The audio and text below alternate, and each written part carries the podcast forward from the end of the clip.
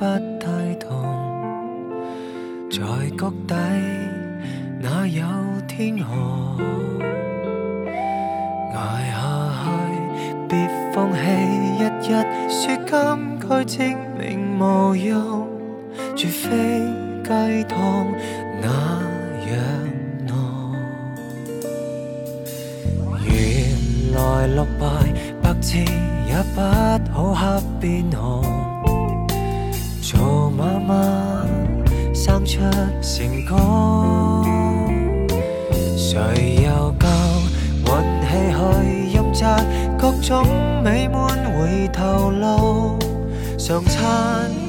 死與病痛，無論多麼壞，好心態。若早知最壞，尚能更壞，凡事都。大家好，欢迎来到后浪剧场，我是小树。您现在听到的是抗疫歌单这一特别企划的第二期，我们继续和身在武汉的嘉宾 July 一起聊聊港乐，来陪伴和纪念这段特别的岁月。July 还有一本关于港乐的书，叫《我见过银河，却只爱你这颗星》。已经在后浪出版，大家如果感兴趣，可以移步本期文案来获取链接。好了，那咱们继续听歌。遇上你尽力，也只配有场遗憾，自选轻伤感。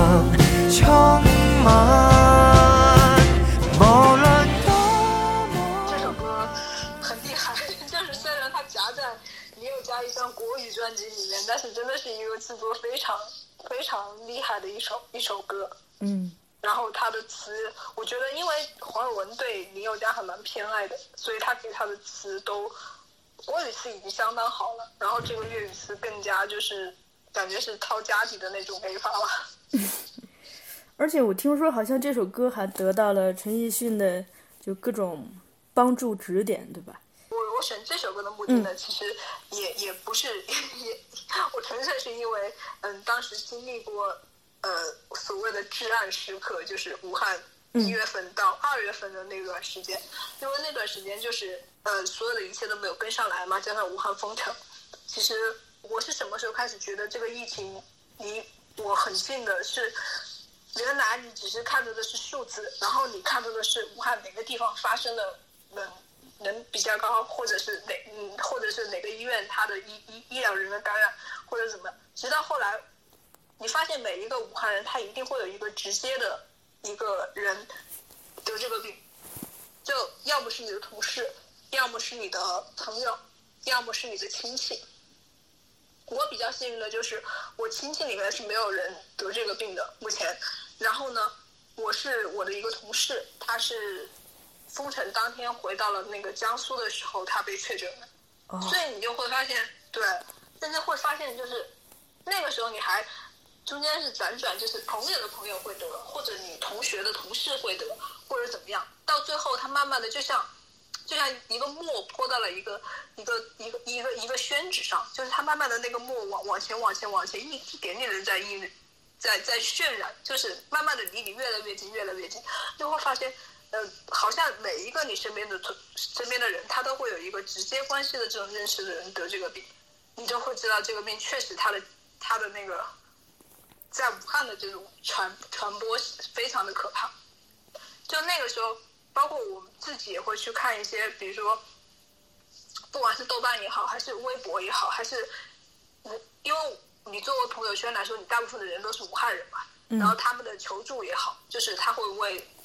为大家，就是某一个人为他的朋友、为他的同事、为他的谁去求助，因为那个时候没有医院，没有医院，没有医疗的条件跟不上，所以你每天是被这种环境所包围。就就一月份、一月份、二月份的时候，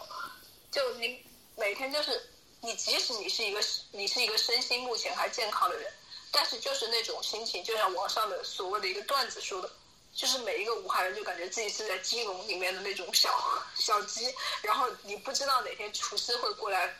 拿拿拿哪哪两只鸡过去宰杀，就那种感觉，真的就是特别特别特别特别真实的写照。嗯。所以那个时候可能就是一个最最坏最坏的时候，就是就真的就是你的你生活非常的分裂，可能一方面你你要维持你的日常生活，你也得吃你也得喝，然后你你你即使关在房屋子里，你也得你也得维持你自己的一个正常的日常，但是另一方面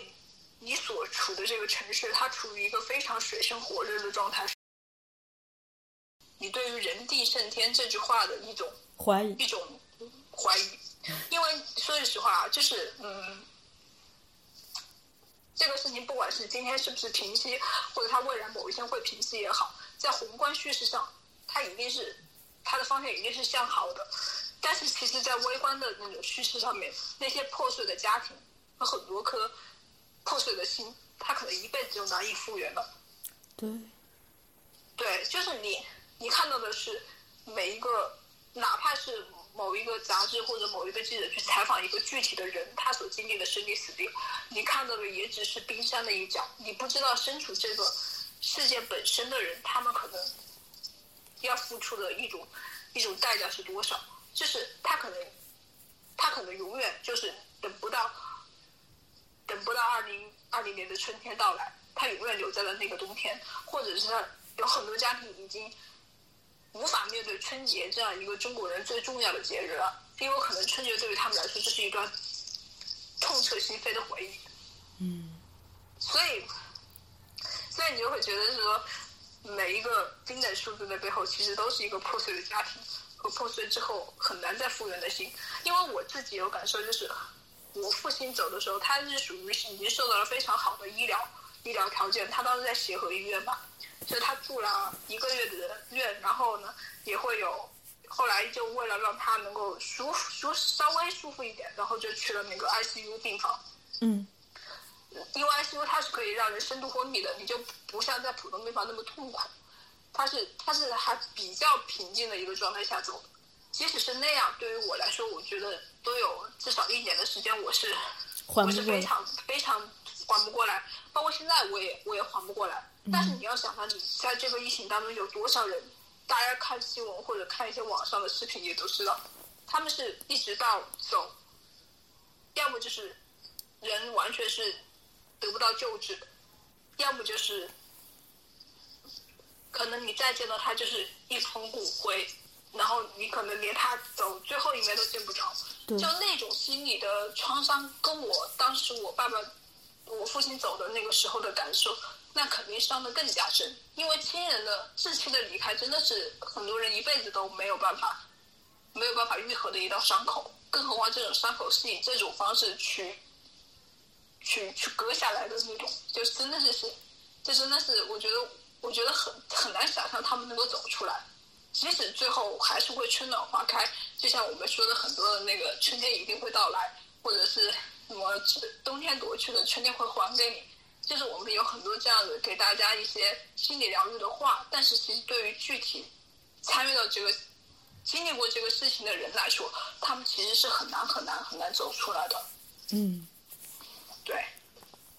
其实也恰恰是因为这一点，就是，呃，我在做咱们这期节目的准备的时候嘛，听歌的时候，就当我听到就那个，比如说钢琴就特别轻的摁下去，或者特别轻的把手指拿起来，就你能感觉到那种，就你刚才用了一个词儿叫呃熨帖的慰藉，我觉得当你的某种某种感感受是特别深切和特别特别特别深刻的时候，它其实音乐它可能给你的不是救赎，而是一种陪伴。嗯就是它可能没有魔力大到可以救赎你从某一个痛苦的深渊，或者从某一个特别特别伤心的一个一个一个状态，能够把你拔嗯能够把你拔离出来。但它是一种陪伴，就是这种陪伴其实是很重要的，就是它可能比另外一个人去陪伴你，会更加能够让你感受到那种贴跟你贴得很近的感觉。这也是我这次就发现，哎，港乐好像真的是有很多特别的抚慰人心和鼓励人心的作用。比如说嗯，咱们现在听的这一首《坏与更坏》，就大家看一下这个歌词的，嗯，歪门真的是就把这些歌词，嗯，对人的安慰和鼓励，我觉得，嗯，的确是我们可能在在港乐之外的流行音乐中比较少见到。对对对，他会写的很很很真实，有时候甚至真实到不留余地。但是他好像就是感觉是我我必须得要置之死地才能后生，而不是我给你隔靴搔痒的抚慰，或者给你一些形式化的安慰。他说他真的就是先把自己豁出去了之后，你才会能够获得某一种可能救赎的可能。嗯，对。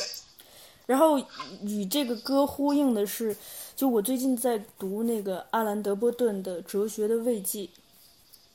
它里头就其中有一一个片段提到说，有一个哲学家，他提出一个观念，就就是如果我们对自己的痛苦，呃，对未来的遭遇有一定的预知，或者是就是你你提前想到它，那当这些东西真正来的时候，可能就伤的没那么痛。然后我就在咱们这首歌里头去看到，他就说研习与失败，嗯，维持欢快才是崇高境界。我就他用了“研习”这个字，我就觉得其实这个“研习”就是就是那个哲学家的那个意思，就是你提前对他有所预估，甚至有所练习。那这不就别像，其实特别像黄伟文他他个人的一个一个一个那种观念。因为我之前看他的书，他也有写过，他说凡事一定就先会给自己最坏的打算，嗯，然后只要是在这个打算之上比他好一点的，那都当自己是赚到了。所以你会发现，什么东西对你来说你是有心理建设以及有惊喜的一个空间的。所以，可能这也是他长此以来的一个。一个人生观念，嗯，也就是你刚才说的，先先把凡事想到最坏，然后就有一个有一个练习的过程，给自己一个一个 一一一个那个一个缓冲、一个适应的东西，而不是这个东西突然像一个巨浪一样把你打懵，或者把你彻底打垮。对，嗯，关于这首歌，你还有其他要聊的吗？啊，没有了。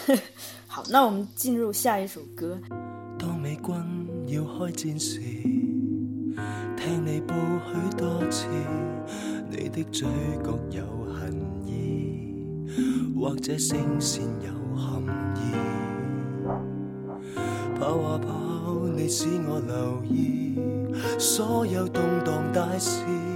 谁又无辜死于霎时？何以争拗字？提及那七一维园。足迹逐全铺，明白你强忍的笑容，为现场骄傲。怀念陨落巨星，但愿未提到，仿佛你也想哭诉。这一生也未用过心听新闻报道。这一刻先知我未来能从新闻中看到，你要变成主播做得好，起码不枉费你辛劳。愿你跟我亦进步。那我们进入下一首，这首歌我真是特别长时间以来就是这个久闻大名，新闻女郎，作词依然是林夕。作曲是王双俊。对对，这首歌就就很有名了，就是嗯，它也是应该是写于 SARS 前后，就是在呃非典那个时候。然后它里面，它里面那个，我觉得这首歌特别，甚至有点邪门的地方是在于它有一句歌词，好像是说巨星陨落，然后又是什么，有多少报道又是真相所讲，然后它。因为那个时候，其实武汉封城的前后，不是科比也也遇难了嘛？然后就发现他真的是这首歌就把这个世界所能承受的悲剧突然一下子全部像预言书一样写出来了。当时看这句歌词的时候，真的是特别的一恍惚，就觉得哇，就感觉悲剧一直在重演重演。其实他这个东，他这个当时写写写的时候是完全无法预知到二零二零年你会发生什么，他可能还是停留在非典那个阶段。然后你突然发现他，他就对未来的预言，就发现人的这种悲剧好像真的是循环往复的，你不可能。就好像我们说，我们很难从原来的事情里面得到教训或者怎么样，因为你发现他的这个东西都是没有办法规避的，或者它就是一个规律性的东西。就是从宏观上面来说，它就是它就是一次一次的同一件事情经历了很多很多次，而不是每一次你都会能够得到某些教训、某些经验而去规避掉下一次。嗯，就很。很玄、很玄幻的、很邪门的那种感觉。嗯，就你看一下这首歌下面的评论，也基本上二零二零年的评论有特别多，大家都也是在感叹，就说这首歌里头提到的病情，呃，巨星陨落、战士，然后跟现在简直就一模一样。对对对对对，然后就是那种。他虽然是写的，就是呃，写的是一首情歌，但是他就把社会的万象百态，就是融入到一首情歌里面去。其实他更多的还是反映这个社会，就可能他挂了一个挂了一个甜美的外壳，但是其实内里非常的非常的非常的苍凉跟跟博大。嗯，我也是在听这首歌的时候，就你看到了港乐的另外一个特色，就是他对时代和社会。从就一直是敢于发言的，对对对，包括我其实嗯之前也想写，呃也想一起录进歌单里面来，嗯我觉得是跟这个歌是一个系列的，一个是杨千嬅的那个的士司机，嗯，一个是呃刘浩龙的一个脏话阿七，就是他们其实是非常反映社会的一一些歌曲，然后他就是。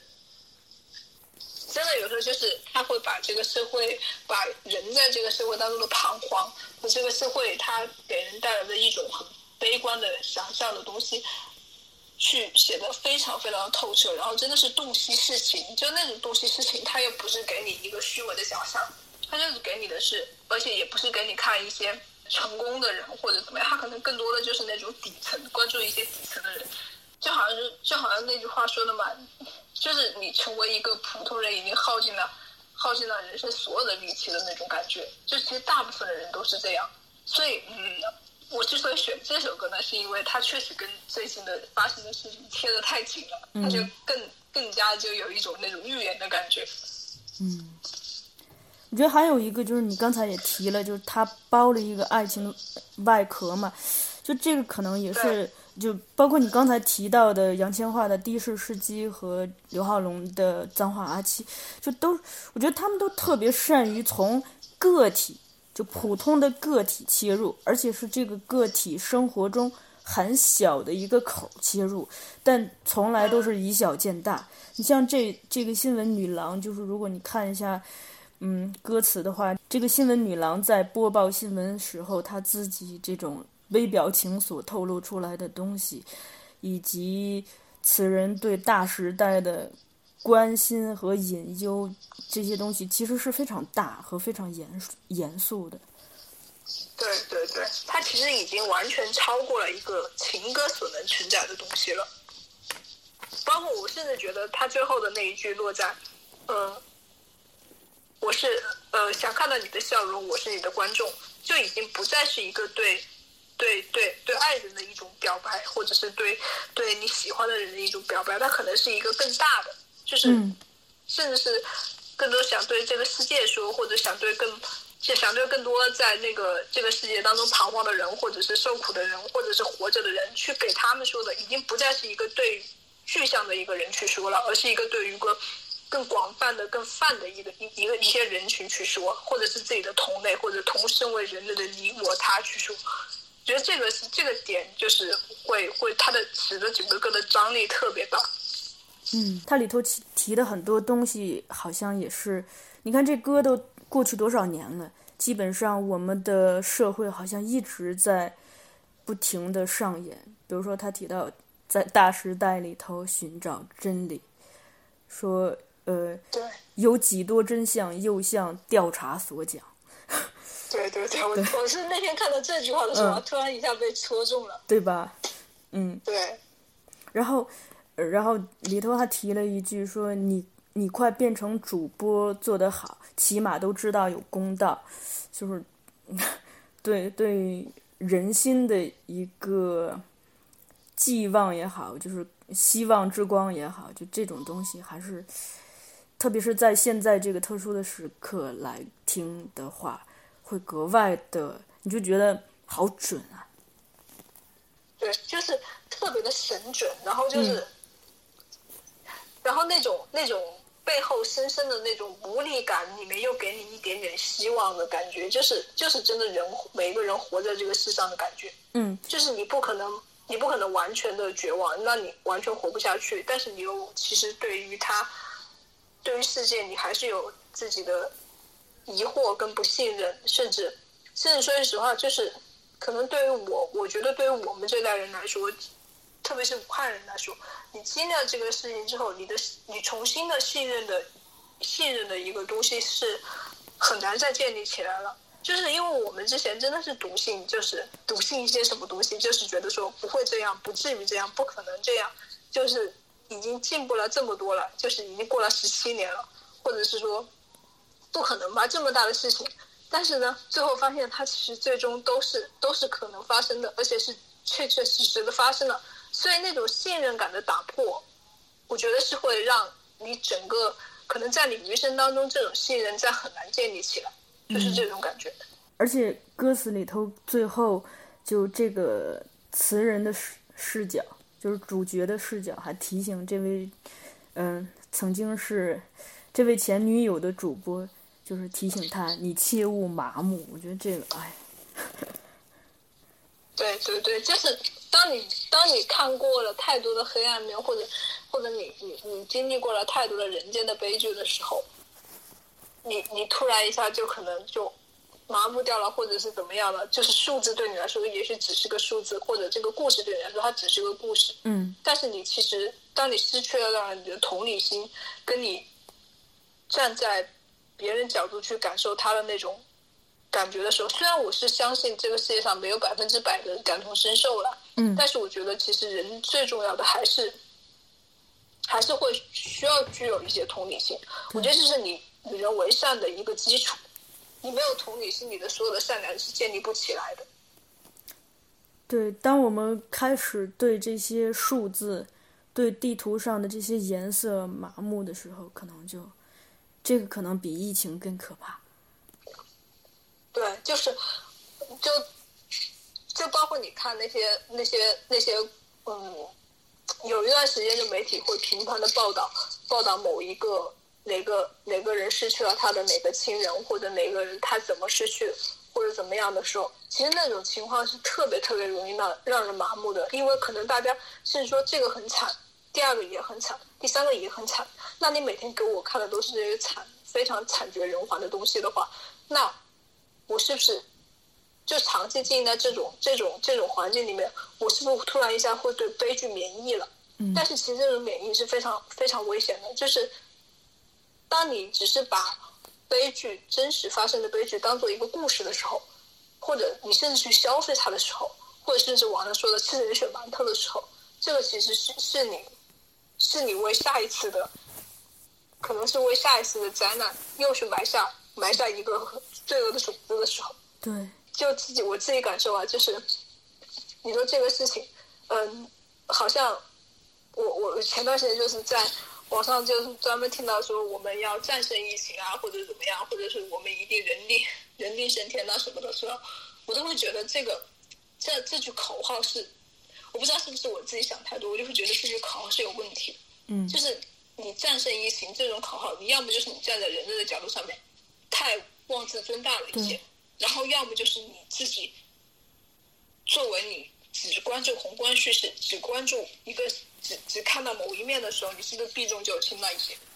嗯因为说句实话，不管是可能现在我们的情况在好转，那每天就是有铺天盖地的感恩的东西，然后去歌颂春天到来的东西，或者我们已经清零了的东西，或者是我们未来会向好的东西。但是你要知道，就在不久前的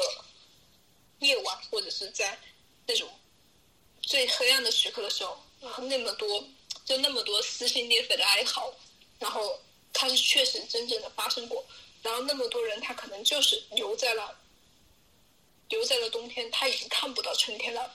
没有像你跟我这么幸运，我们还能等到春暖花开。嗯。然后那么多的家庭，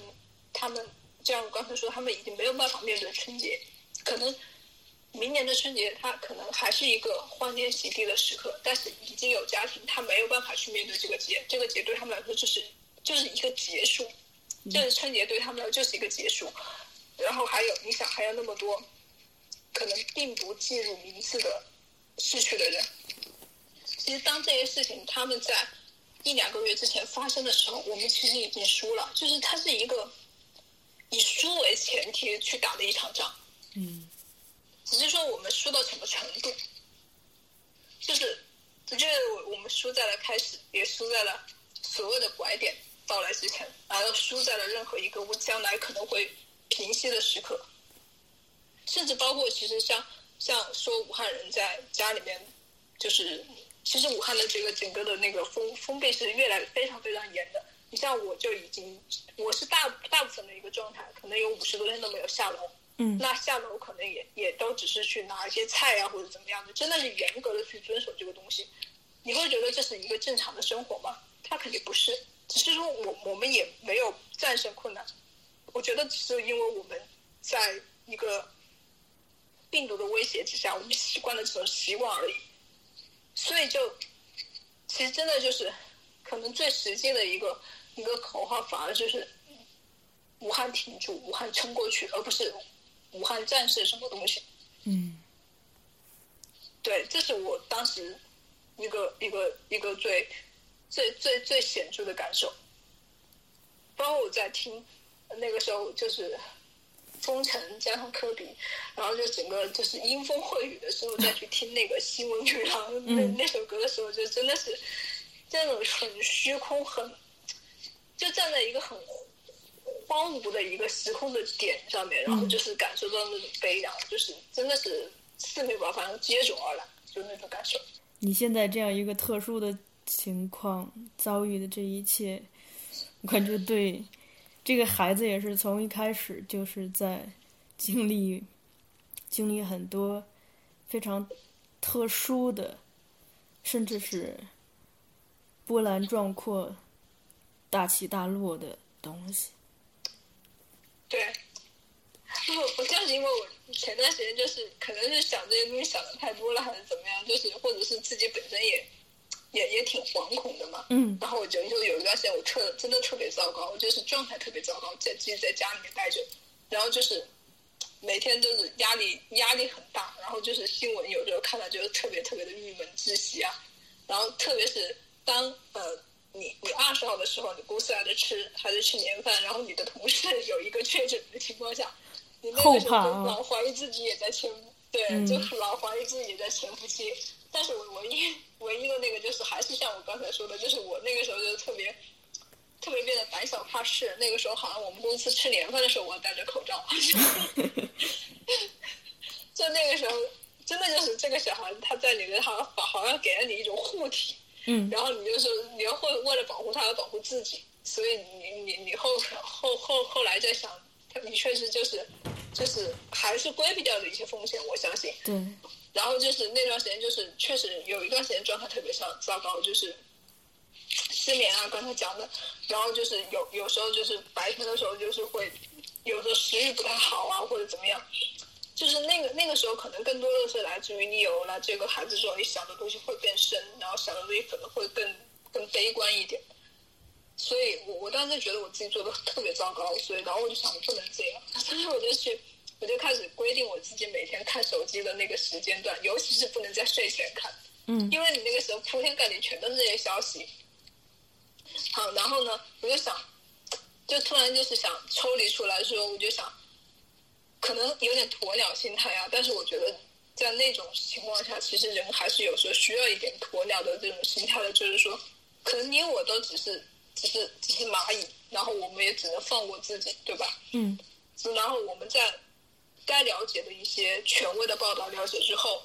能够帮忙，就比如说进行转发，去去帮大家去转发物资的需求也好，转发嗯求助病人病人的求助也好，转该转发转发，然后该屏蔽屏蔽，该抽离抽离之后呢，还是会需要去做一点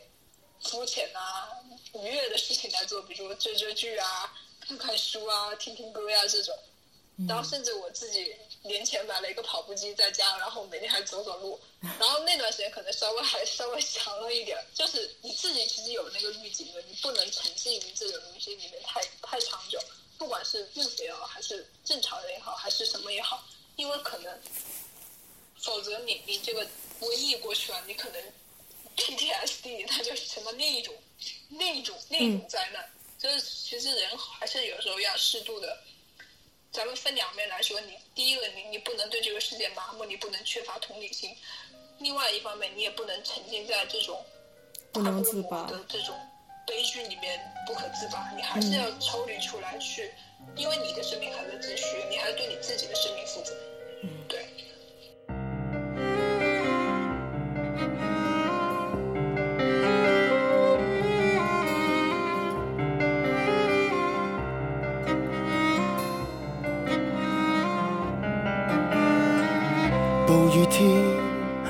问候约好未睡，商讨婚宴事宜，烦恼中饮醉，怎么取？自由也都畏惧，只好一再延期，等宾客都敢去。愁云下瘟疫蔓延，谁理会有好身份庆典？新增个案逐个逐区的抗战，如何理活场面？实放身边上演，怪上帝。何以无数双眼都不闭？自知咫尺内有无数个丧礼，还有谁有胆去搞婚礼？谁也颓到很废。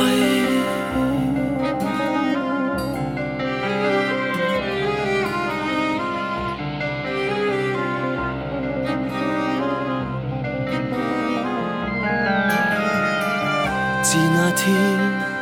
问号至新医院，不知跟美穗隔离四间房院，喘息中说了最终志愿，很想跟美穗在坊街里走一转，从来没瘟疫蔓延，人这样渺小，竟反了天，恐慌里会望见什么的远见，繁盛炒得太高，人性只得太浅，欠上帝。人太狂妄，需要天洗礼。自知自尺内有无数个丧礼，谁救谁接触，也许一刹，有